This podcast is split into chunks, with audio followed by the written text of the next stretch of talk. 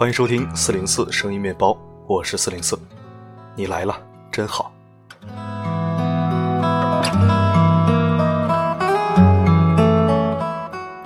就一天没更新，我怎么感觉好像好几天没见了似的？今天圣诞节，四零四祝你圣诞快乐，平安幸福。既然好久不见，咱们就多聊两句。昨天特别逗啊，后台有两位哲人给我上了深刻的一课。其中一位键盘革命家说：“圣诞节跟你有毛的关系。”另一位手机教育家发来一个大长篇，说应该抵制圣诞节，上帝的子民都是帝国主义坏蛋，怎样怎样侵略过中国，你过这个节你就是不爱国。嗯，好像我这么笑点高的人呢，都把我逗笑了。我当时也是闲的没事儿，于是呢就弱弱的给他们科普了一个小知识。我说：“您现在教育我用的这款软件叫做微信。”它呢是腾讯旗下的，腾讯公司最大股东 M I H 公司是一家南非白人控股的公司，持有腾讯股份百分之三十四点四七，这就尴尬了，那你该怎么办呢？这微信也是帝国主义子孙控制的，要不你托梦教育我吧，这样比较爱国。有时候有些人吧，他不跟你抬杠他难受，你不接他话吧，好像是认罪伏法了似的。过几天元旦可怎么过？本来中国人的大年第一天是正月初一，这公历一月一号的元旦本来是西方的新年，公历也就是西历，这三天假还放不放了？哎呀，想想我都好紧张啊！怎样做才是爱国？怎么做才能体现出我是地道纯正的中国人？手该放在哪儿？走路应该先迈哪只脚？心好累呀！管他什么节，好歹也是个周末，不是吗？想吃啥吃啥，想咋睡咋睡，哪儿那么多政治情操？科技无国界，节日也无国界，好吗？又不是参拜靖国神社，还能不能好好的传递幸福和快乐了？吐槽的差不多了，咱们收一收。要过年了，我们为了度过年关，最先想到的应该就是钱的问题。或许有人借了你的钱还没有还给你，或许你正在纠结该怎样开口跟朋友要回自己的钱。有句话很经典：如果你想测试一段友谊，那你就跟朋友借钱；如果你想毁掉一段友谊，那你就把你的钱借给朋友。好像很矛盾的一句话，可是貌似又无法充分反驳。总有那么一类人，他们秉承着“我凭本事借来的钱，凭什么要还”和“这点钱也跟着屁股后面要，你丫穷疯了吧”这样近乎无耻的信念，回报你的真情。今天为你分享一篇帅气好文。你是穷疯了吧？借五十块也让人还？一起收听。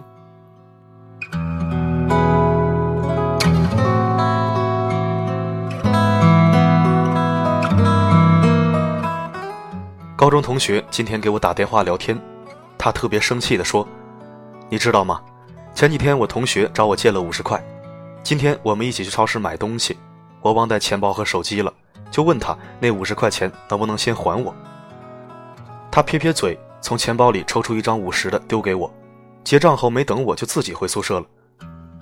我慢悠悠地走到宿舍门口，你知道我听见他和别人说什么吗？我想都没想就说：“这人是不是穷疯了？跟他借五十块钱还让人还？”他惊呼：“我了个操！你怎么知道的？”他就是这么说的，还说我家里是不是只有五十块啊？这点钱都记得这么清楚。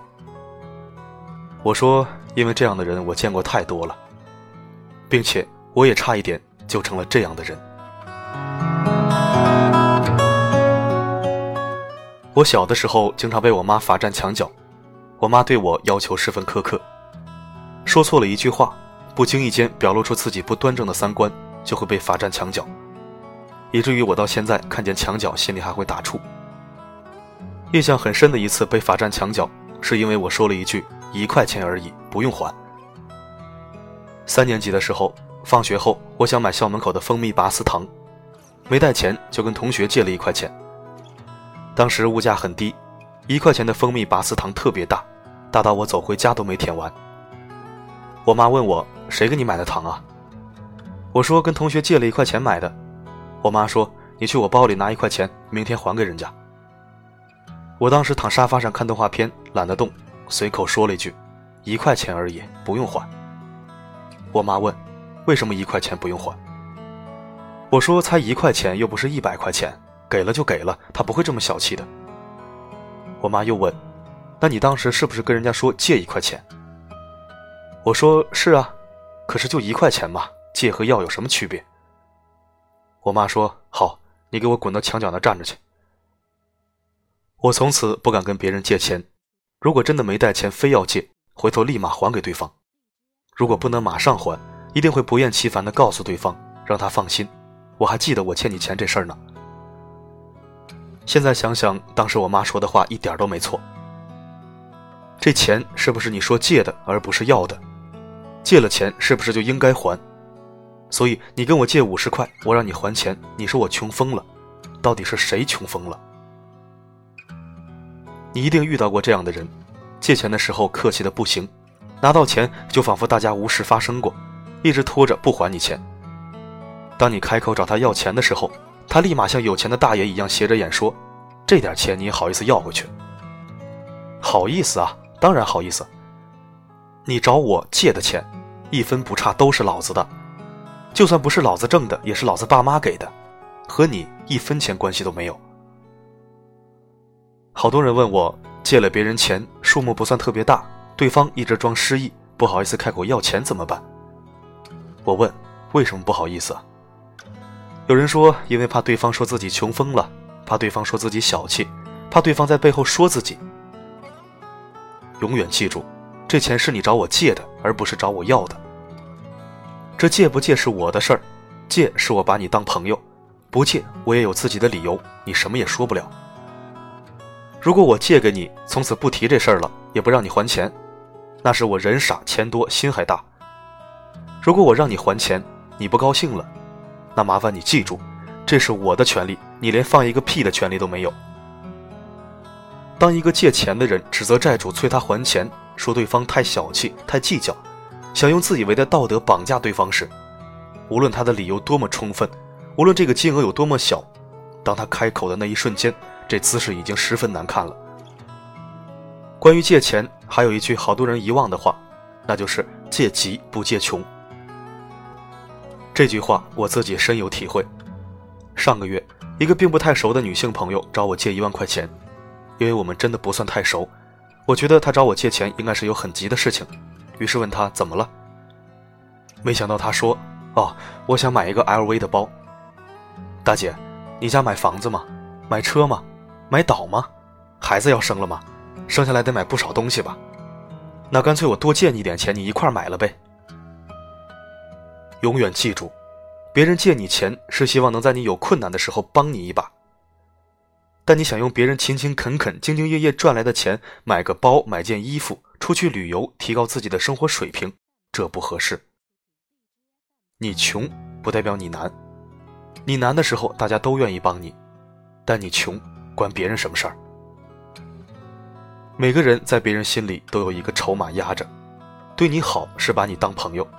在你困难的时候拉你一把，也是把你当朋友，但这并不是你心安理得、没完没了的向他人索取的理由。贪小便宜一定会吃大亏的。当你把对方的热情和信任都耗尽的时候，你会发现，你不仅穷，你还没有朋友。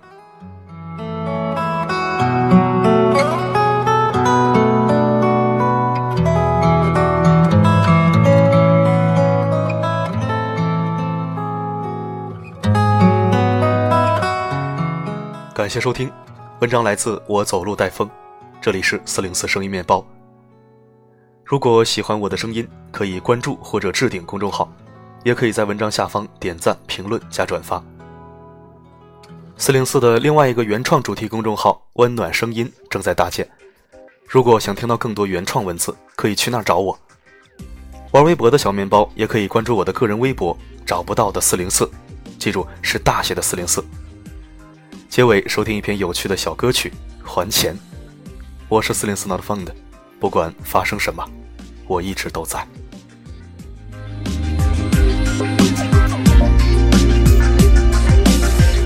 经我有一笔钱，我没有珍惜，我那么相信你，把钱借给了你。你说患难见真情，只有我是兄弟，兄弟。可可转脸拿了钱，你呀就从此销声匿迹。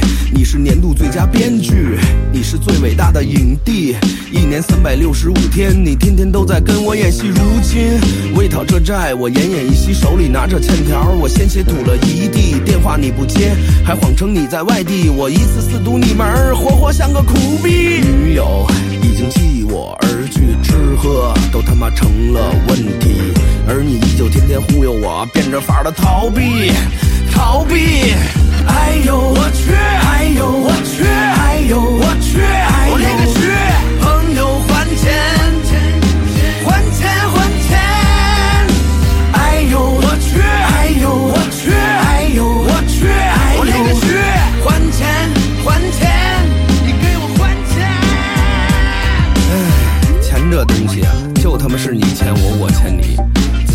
欠去，这才叫钱。现在呀，借钱的是孙子，欠债的才是爷爷。朋友帮忙本来是有情有义，难道欠债还钱就不是天经地义？钱钱钱钱，这就是我被催的讨债传奇。可是你却并没让我创造奇迹，朋友兄弟，哎呦我去！